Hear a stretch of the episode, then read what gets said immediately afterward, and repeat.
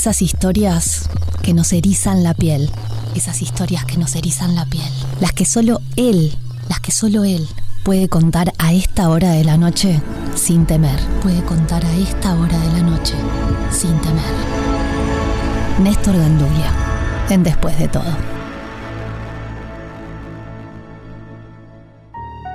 Y viste que muchos uruguayos están viajando a Buenos Aires y les encanta, ¿no? Bueno, van a tener que prestar atención por qué lugares de Buenos Aires están, qué lugares están recorriendo, porque sé que a través de nuestra web nos escuchan online. ¿Por qué advierto a las personas que viajan, han viajado o piensan hacerlo cruzando el charco a la vecina orilla? Porque Néstor Ganduglia me parece que hoy nos va a erizar la piel, pero justamente de aquel lado del charco, por suerte, así que los que estamos aquí podremos descansar tranquilamente. Néstor, bienvenido. ¿Cómo estás? ¿Bien? Con tal, de zafar, con tal de zafar del susto, cualquier excusa me viene bien, ¿viste? Ya veo, sí, sí, ya veo, ya lo conozco. Bueno, sí, efectivamente vamos a conversar sobre un barrio de Buenos Aires y una historia que conocí allá por el año 2001. Eh, vos sos muy joven, pero la mayoría de tus oyentes seguramente se acuerdan de la terrible crisis económica, social, política que golpeó a la Argentina en ese año, en 2001, que acabó con cuatro gobiernos en menos de un mes. Y la población quedó en un desempleo y una pobreza verdaderamente espantosas. En ese momento yo decidí viajar a Buenos Aires para recoger historias mágicas que la gente estuviese contándose en ese momento, en ese momento, en ese contexto crítico. Me interesaba poder compararlas con relatos que ya había recogido en Buenos Aires en años anteriores para ver de qué modo las crisis sociales eh, así muy poderosas influyen en los contenidos de, las historias que la gente cuenta. Un rollo teórico mío, pero para el contexto viene bien. Resulta que eh, allí fue que me encontré con un escritor bastante reconocido. El nombre me lo reservó porque él me lo pidió expresamente, así que se lo voy a respetar. Resulta que eh, el, este hombre, el escritor, vivía en una vieja casa en el barrio de Montserrat, barrio este, ahora céntrico, pero muy antiguo y conocido otra hora como el barrio del Tambor. Ahí había vivido su familia en esa casa por varias generaciones y en ese momento que yo lo conocí, compartía la casa con su madre, que era una señora de una edad ya bastante avanzada. El hombre me contó también que desde hacía un tiempo se venía sintiendo preocupado por unos sueños recurrentes que tenía, muy inquietantes, que le perturbaban el descanso, incluso varias veces en la misma noche. Eran más bien pesadillas y eran siempre idénticas. Él soñaba que se despertaba en su propia cama y miraba alrededor y se veía rodeado de gente en su dormitorio. Eran todas gente negra, que no hacía ningún gesto agresivo ni nada, ni nada por el estilo, solo lo miraba, pero esa mirada lo erizaba por algún motivo y muchas veces se despertaba agitado y en, un ataque de angustia. Él le atribuía a esas pesadillas a que a una preocupación que tenía en ese momento, que era por la salud de su madre, que estaba poco menos que torturada por dolores en la espalda cada vez más terribles y que ningún médico había logrado ni siquiera lidiar y mucho menos eliminar. Así que después de un buen tiempo de sufrir eh, todo el día los quejidos de su madre, decidió darle bolilla a la recomendación de un vecino que le había sugerido que consultara a una curandera bastante conocida ahí en el barrio, que era muy buena con esas cosas, le dijeron perdido por perdido, el hombre muy racionalista, pero este, a la mañana siguiente, efectivamente, eh, la señora, después de llamarla, golpeó en la puerta de la casa de este hombre. Cuando el escritor le abrió y la invitó a pasar para, para que viera a su madre en el dormitorio, la mujer puso un pie dentro de la casa y se detuvo mm. súbitamente. ¿Qué sintió? Miró todo alrededor y le preguntó al dueño de casa, usted no lo ve, ¿cierto? Ay, me muero. El hombre, imagínate, tan inquieto como vos, le devolvió la pregunta, ¿quién?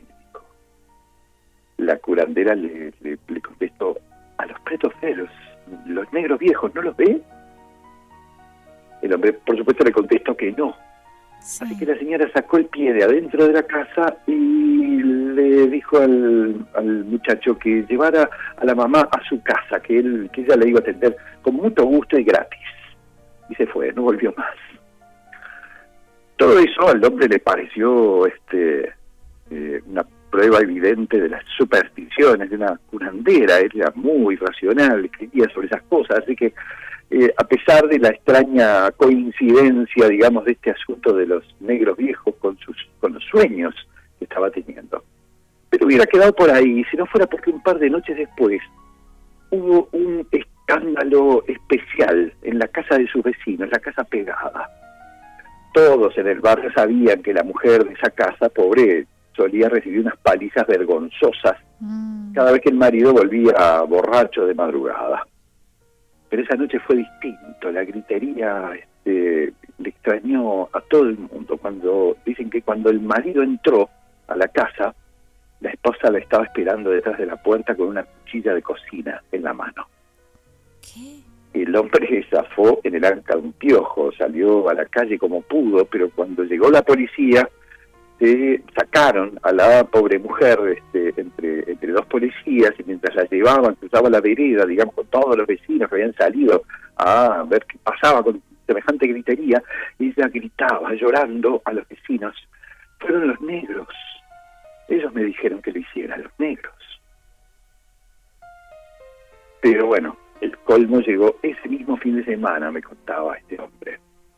Él estaba trabajando en un libro nuevo, muy entusiasmado, cuando un amigo suyo, que historiador de profesión, lo llamó por teléfono y le dijo que eh, se fuera inmediatamente a su casa, que dejara todo lo que estaba haciendo. Él le contestó que, bueno, que iba a ir al día siguiente, porque en ese momento estaba ocupado, estaba desarrollando una idea, y el amigo le dijo, deja todo y venite ya, que no te vas a arrepentir.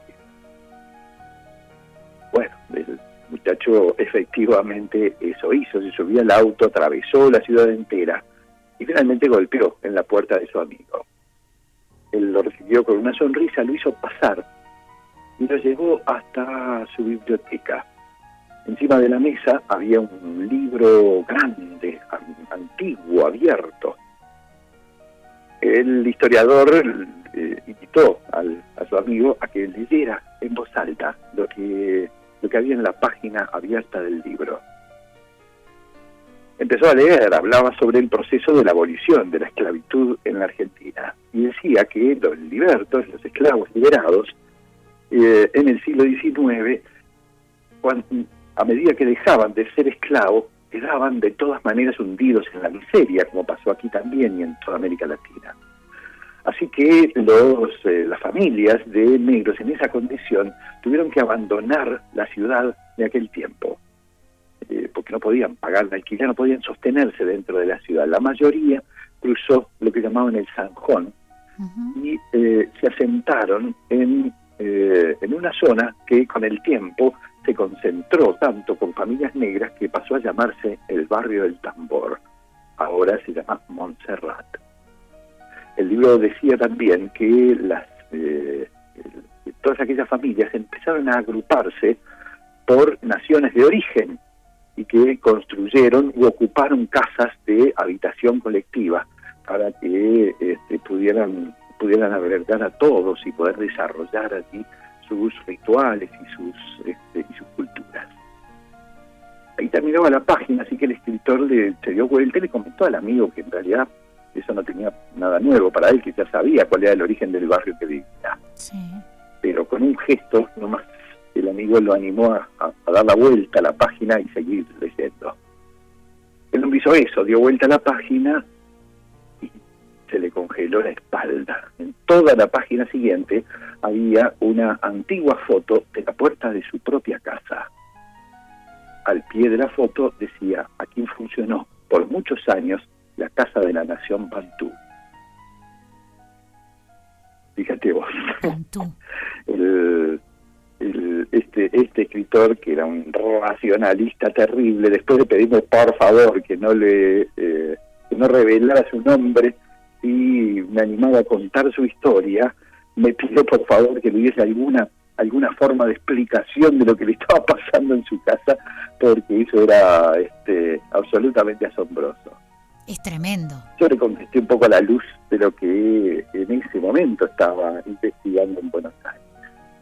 Esta crisis terrible es la primera en muchísimos años que hace que la sociedad argentina tenga que empezar a reconocer que también hay gente eh, hay gente de piel negra en esa en esa ciudad que siempre estuvo invisibilizada, desaparecida, como si no existiera, como si no tuviese ni siquiera un rol histórico, pero que ahora, tanto ellos como los inmigrantes, como toda la gente negada por la sociedad argentina, empezaba a hacerse ver a la fuerza.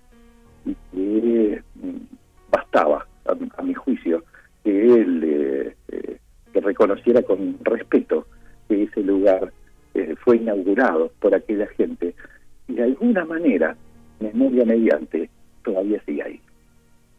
Yo te voy a hacer una pregunta. Dale. Yo sé, evidentemente te encantan estas historias. Y no te pasa como a mí que te encantan y te asustan. Vos lo podés tomar desde un lugar disfrutándolo, palpándolo, digiriéndolo y repitiéndolo, ¿no? Pero más allá de que te entraras a adentrar en esto, ¿no? Cuando no te habías metido tanto en este mundo, en estas historias, estas leyendas, si hubieses vivido en un lugar que tuviese una historia de este tipo, ¿te gustaba la idea de saberlo? Porque a mí me atrapa saber las historias de muchos lugares, pero si por ejemplo hoy, Néstor, te invito a casa, un día, no sé, por alguna razón me visitas no quiero saber la historia del lugar donde estoy viviendo. Después que me mude, sí. Si te cuento a dónde me voy a mudar, también. Pero si ya estoy ahí viviendo, no me estaría gustando que me cuentes la historia. Pero capaz que vos, por dedicarte a esto, porque te apasionan tanto estas historias, me dices, a mí me resulta fascinante si me lo contás. La verdad es que, eh, bueno, una cosa que aprendí es que tarde o temprano la historia de un lugar, te guste o no, quieras o no saberlo, se impone por sí misma. Ay, ay, ay. Hay, podría contarte cientos de ejemplos sobre eso. Eh, cientos de ejemplos sobre eso. Hace tantos años que estoy en este tema que la verdad es que no podría responder a tu pregunta si antes de meterme es parte tuya. en todo este universo, en todo este universo mágico, digamos, este, me hubiese gustado saber que en mi casa sucedió tales o cuales pero estoy seguro de que a una pila enorme de tus oyentes, y si no un día abrí los teléfonos y vas a ver, sí. le han pasado cosas de este tipo. La inmensa mayoría de las veces la gente se queda con, eh, con eso de, eh, en mi casa suceden cosas que no puedo explicar, se apagan las luces, eh, qué sé yo, se prende la radio, se abren las puertas, o, este, o cosas por ese estilo, se mueven los muebles. Raramente, y eso es lo que a mí me, este, me sorprende más, raramente nos preguntamos por qué. Cuando pregunto, ¿y qué será eso? La gran mayoría de la gente dice, ay, no sé. Saber menos asusta menos, Néstor. No, saber menos no asusta menos, saber menos asusta más. Ah, porque mi cerebrito puede imaginar todo. Pero claro, saber menos nunca, la ignorancia nunca es este, bienestar. La saber qué cosas pasaron en tu casa o en el lugar donde estás tiene primero que nada una función sanadora de la historia. Y una historia se repite una y otra vez. No te olvides que yo no me dedico a la parapsicología, ni soy espiritista, ni no, tengo no, no, no. Va desde la narrativa, la psicología. Exacto, me fascinan las historias en sí la inmensa mayoría de las veces en que la historia se impone por sí misma, como en este caso de Montserrat, eso tiene una función sanadora.